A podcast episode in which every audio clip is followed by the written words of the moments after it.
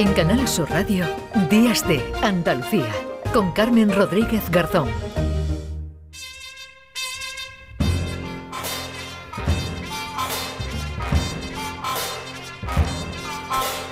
Pues ya saben que cuando suena esta sintonía, eh, pasa por aquí, por Días de Andalucía, como cada domingo, Paco Reyero. La Paco, ¿qué tal?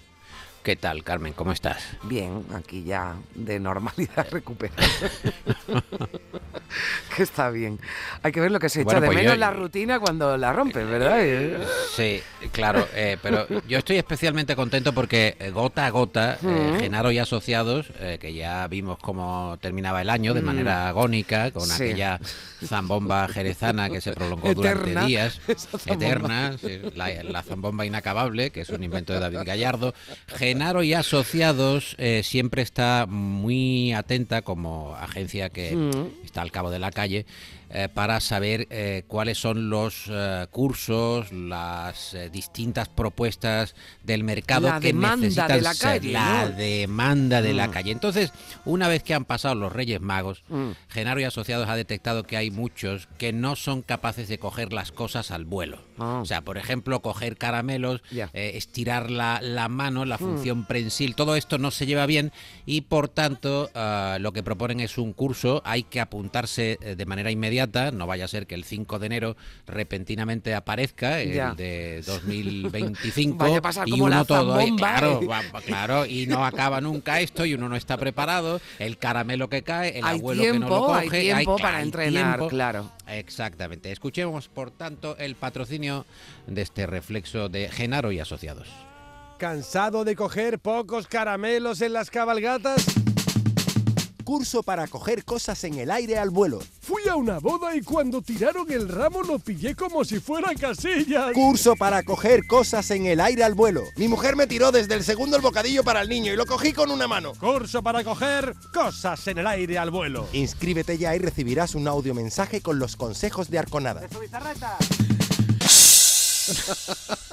Bueno, escúchame, en el curso hay maestros, eh, ha nombrado aquí a Arconada, a Bizarreta, a Iker Casillas, claro, son los maestros de coger, en este caso, balones, ¿no? Al, al, vuelo. Es que qué complicado es coger algo eh, cuando te lo tiran con una mano, ¿eh? Unas llaves, por ejemplo, Paco, que te dicen, ah, toma, que te has olvidado las llaves, la lanzas desde, desde casa, desde un piso y yo siempre tengo la sensación de que me va a dar y que no la voy a coger, así que digo, bueno, pues que caiga al suelo y ya, y ya lo cogeré, ¿no? Pero... Es, el, mm. es concretamente el primer capítulo del curso de Genaro y Asociados. Bien. Empiezan por ahí, cómo coger con una mano. O sea, luego ya dos, van combinando. Ellos tienen hecha la estructura y ya te digo, hay que apuntarse de manera inmediata. Mano izquierda, si eres diestro, mano, derecha, si mano eres derecha, sí, Y luego, hombre, pues si mm. eh, tu mano dominante es la izquierda, pues también trabajar la derecha y al revés. En fin, pues, eh, interesante, todo ¿eh? estudiado. Vienen fuertes, ¿eh? Vienen fuertes. Muy fuertes, muy fuertes y además están también atentos a eh, la ola de gripe que se está sufriendo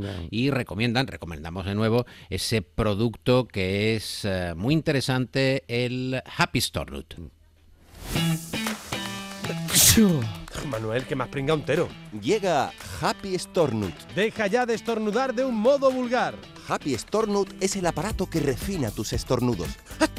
Ahora también en todos los dialectos. En catalán en euskera, en gallego.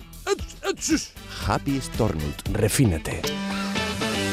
Pues sí, hay que refinarse porque esto además que ya nos acompaña, el resfriado no lo soltamos en un mes y pico, pues por lo menos eh, mm, lo llevemos un poquito mejor y con más elegancia, ¿no? Y clase incluso, estornudando en varios idiomas. que Siempre atentos al, cabo del día y de la calle. Genaro y asociados también preocupados por la salud de los andaluces. Mm. Hemos estado charlando esta semana, eh, Carmen, con Eva Díaz Pérez, que es una escritora muy premiada de Sevilla compañera periodista durante muchos años, y eh, hicimos la, charla el pasado martes 10 de enero, y prepara ahora una biografía sobre la ciudad de Sevilla.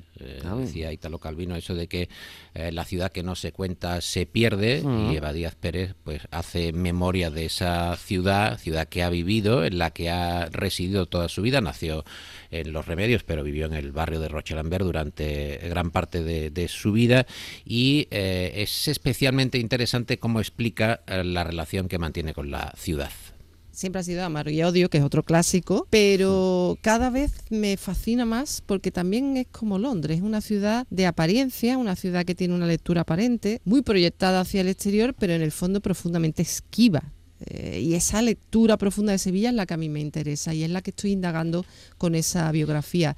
Eh, como decía yo, yo soy una niña de barrio, pero mis primeros recuerdos tienen que ver con esa, esas visitas al centro. Mi mm. madre me llevaba a lo que hacen muchas madres, de llevar a ver los santos, el Gran Poder, San Pancracio, todo eso. Bueno, a mí me encantaba, a pesar de que yo soy una persona nada religiosa, pero me fascinaba ya entonces. ¿Por qué? Porque iba a ese corazón metafórico de Sevilla, ¿no? donde estaba toda esa belleza antigua, eh, eso de entrar en una iglesia, ese olor de las maderas de los retablos, o sea, siendo muy pequeña, recuerdo que me fascinaban. O cuando me asomaba a los patios de las casas antiguas, bueno, desde pequeña ya ese recuerdo de, ostras, ¿qué es esto, no? Qué escenario maravilloso. ¿Qué es lo que le amarra a Sevilla?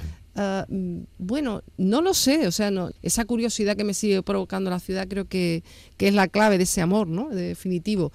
Pero tampoco he tenido la intención de quedarme aquí, ha sido un poco las circunstancias de la vida bueno, interesantísimo como lo que dice, ¿no? Eva, eh, para los que, como en mi caso también, eh, nací en Sevilla, vivo en Sevilla y he, trabajado aquí en, Sevilla toda la vida, eh, esa relación, ¿no? Tan especial que se tiene con la, con la ciudad, ese amor-odio, ¿no? Del que, del que hablaba y me encantaba escuchar lo que estaba diciendo Paco de lo de la excursión ¿no? al centro, porque antes era un acontecimiento extraordinario, ¿no? Lo de eh, voy al centro, ¿no? De, de, Sevilla, ¿no? Eh, las comunicaciones no, no, son como ahora, ¿no? Y, y, el centro ya no solo por la, por la distancia física, ¿no? Sino por, por otras muchas razones estaba bueno, muy lejos ¿no? de, de, los barrios ¿no? y de lo que se consideraba en ese momento la periferia y que ahora también forma parte ¿no? prácticamente del centro de la ciudad. O sea que sí parece que ahora mm. la, periferia es más auténtica que el propio centro, totalmente, no lo patrimonial. Yo escucho a muchos sevillanos que dicen yo me quedo en mi barrio porque esto sí es Sevilla, ¿no? Y ya el centro, sobre todo algunas partes del centro pueden parecer otra cosa, ¿no? Que no esa Sevilla, ¿no? Que, que, recuerda y que recordaba eh, Eva, ¿no? En esa reflexión. Luego tendremos una, uh, un segundo toque a, Sevilla y a, la tradición. Ahora sí te quiero contar alguna reflexión de Juan Herrera, porque sabes que se hacen eh, planteamientos muy singulares en la cabeza de, Juan. Y la pregunta que planteaba y sobre la que hizo una larguísima disquisición esta semana fue ¿por qué las gafas tienen funda y los cuchillos, los tenedores y las cucharas no? Que es una cosa inquietante, pero en la que él ha, estudiado, ha invertido mucho tiempo y, y la ha estudiado muy bien. Y entonces eh, ha estado aplicando, bueno, las motos. Hay que ver lo que, les dan al raso, las navidades. A, la pelota, sí, a la pelota le dan, bueno, le dan al magín que no veas. Pero ¿por qué el, el coche que, que tiene necesidad de ser cuidado y que es una inversión cara, ¿por qué duerme al raso? ¿Por qué no? Hay algunos que son curiosos y le ponen una capota, ¿no? O la, o la moto, la moto que puede ser utilizada por según qué tipo de paloma o qué tipo de pareja que a lo mejor se sienta allí. ¿Por qué no se le pone algo para, para cubrirla? Entonces Juan acaba concluyendo, atención Carmen que esto es interesante, que hay un exceso de funda en algunos casos y una carencia de funda en otros. Que hay cosas que tienen más funda de la cuenta y otras que tendrían que tenerla y entonces él lo que propone a las autoridades es un, e, un equilibrio. Escuchemos, por favor. Cuando tú te enfrentas a una realidad, que es que, por ejemplo, vas a comprar mandarinas y cada mandarina viene envuelta. Pero vamos a ver, que la mandarina tiene, como su nombre indica, tiene monda, mondarina, monda, tiene cubierta, viene de la, allá de la, del campo, viene cubierto. ¿Por qué le pone usted unas bragas a eso? ¿Por qué le pone a una, a una naranja? Si ya tiene, ¿no? Bueno, pues ese es el problema, que tenemos exceso de, de, envoltura en unos casos y defecto en otros. y es ahí donde yo creo que hay que incidir. Hay que equilibrar. Hay que buscar una coherencia. Hay que buscar una coherencia y es un planteamiento que en estos momentos yo creo que va a llegar directamente a, alguna cancillería europea y que se están planteando. Esto lo va a llevar personalmente Pedro Sánchez. Estoy seguro de ello. Lo que faltaba ya. Ya sí, o sea, Pedro Sánchez llevando a, la Comisión Europea, por favor, la el equilibrio de, la funda.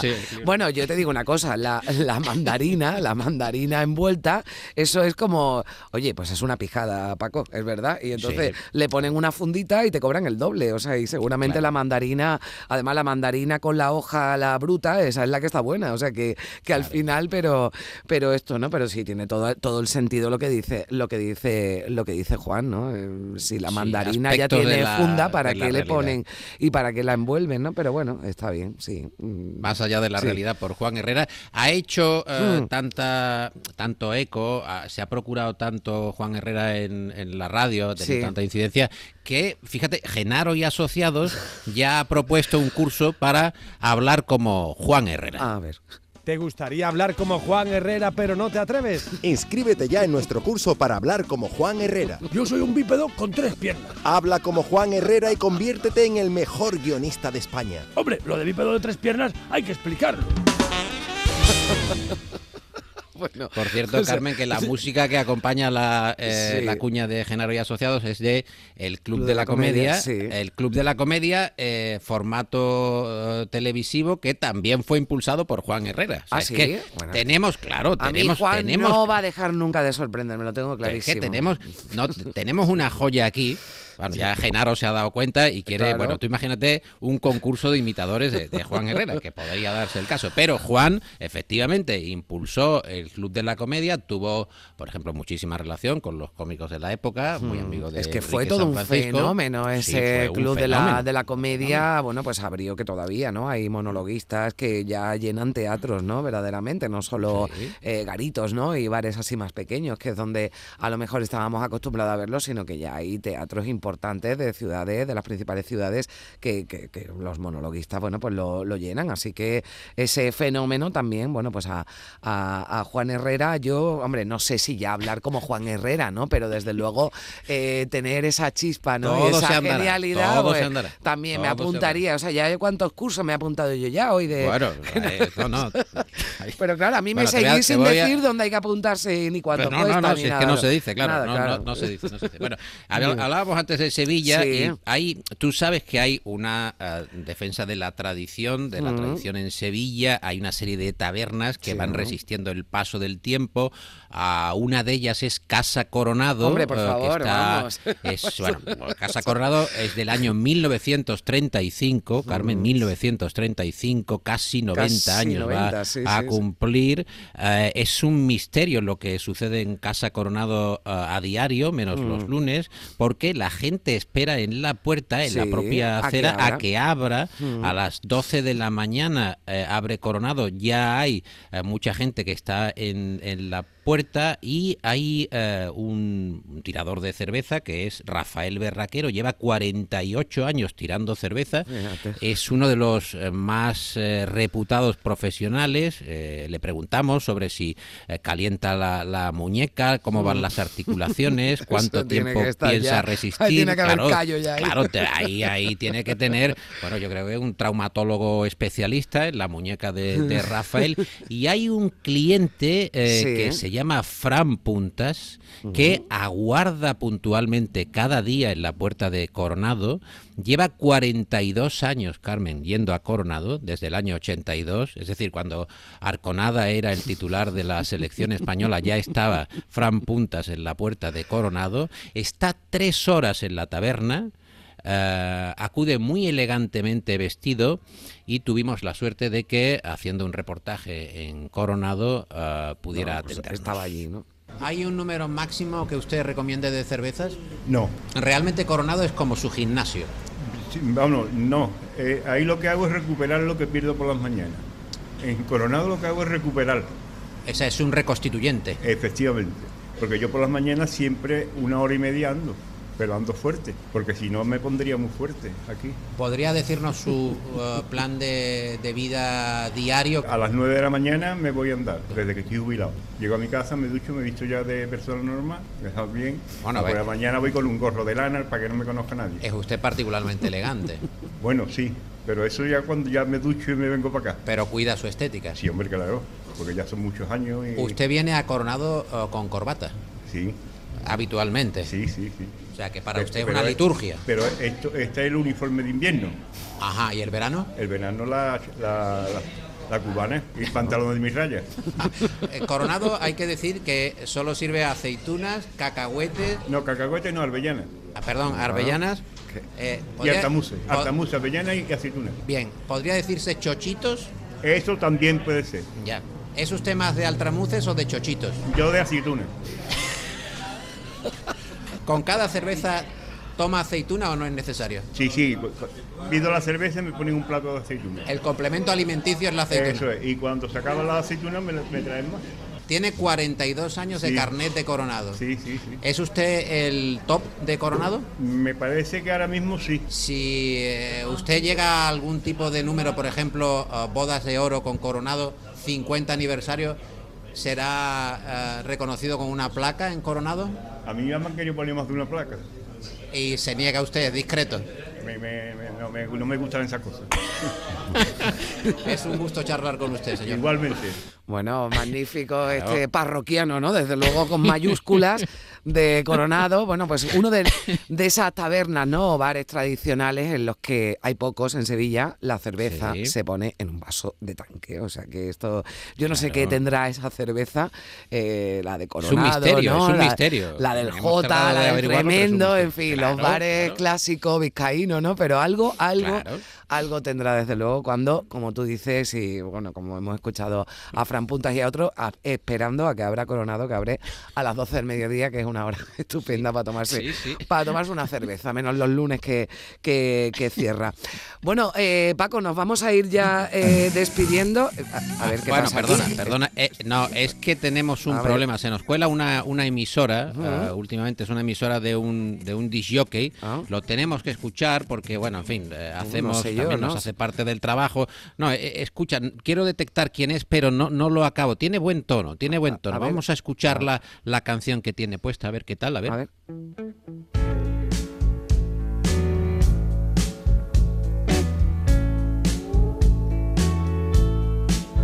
Ya sabéis que en Let's Rock Radio nos gusta el sonido clásico y hay unos australianos, los Teskey Brothers, que han llegado allí en su país al número uno, pero que en el resto del mundo no están triunfando como se merece y que nos hacen viajar en el tiempo a Muscle Shoals, esa pequeña ciudad de Alabama donde se grabaron algunos de los mejores episodios de la historia del soul sureño, como el advenimiento para Atlantic de Aretha Franklin. Todo eso lo recogen los Teskey Brothers, que es como escuchar a Otis Redding acompañado por la guitarra de Dwayne Allman. Sí, Sam and Josh Teskey en su último trabajo. No sé yo si tendrá algún problema, Paco, por meter la competencia, no sé yo. ¿no? Eh, se nos cuela, se nos cuela, eh, se Problema nos técnico. cuela y no, es que hay gente que quiere invadir el espacio de otro. Ah, Entonces ya yo trato de defenderme. Es verdad que hace parte del trabajo, tiene buen gusto, Sí, es no, un usurpador bien. que voy a ir indagando a ver de quién se trata. Lo comentaré si lo Mm. averiguo. Es el misterio de Ya te- Coronado por bueno. una parte, es el misterio de Genaro y Asociados y ahora Eso ya te iba a este, el decir. misterio de la canción de Esto ya, en fin, va a Estamos a- parecer. es un poltergeist. Sí, sí totalmente. Esto va a parecer ya más un programa de detectives. de- ¿Te acuerdas los juegos estos que tenías que averiguar?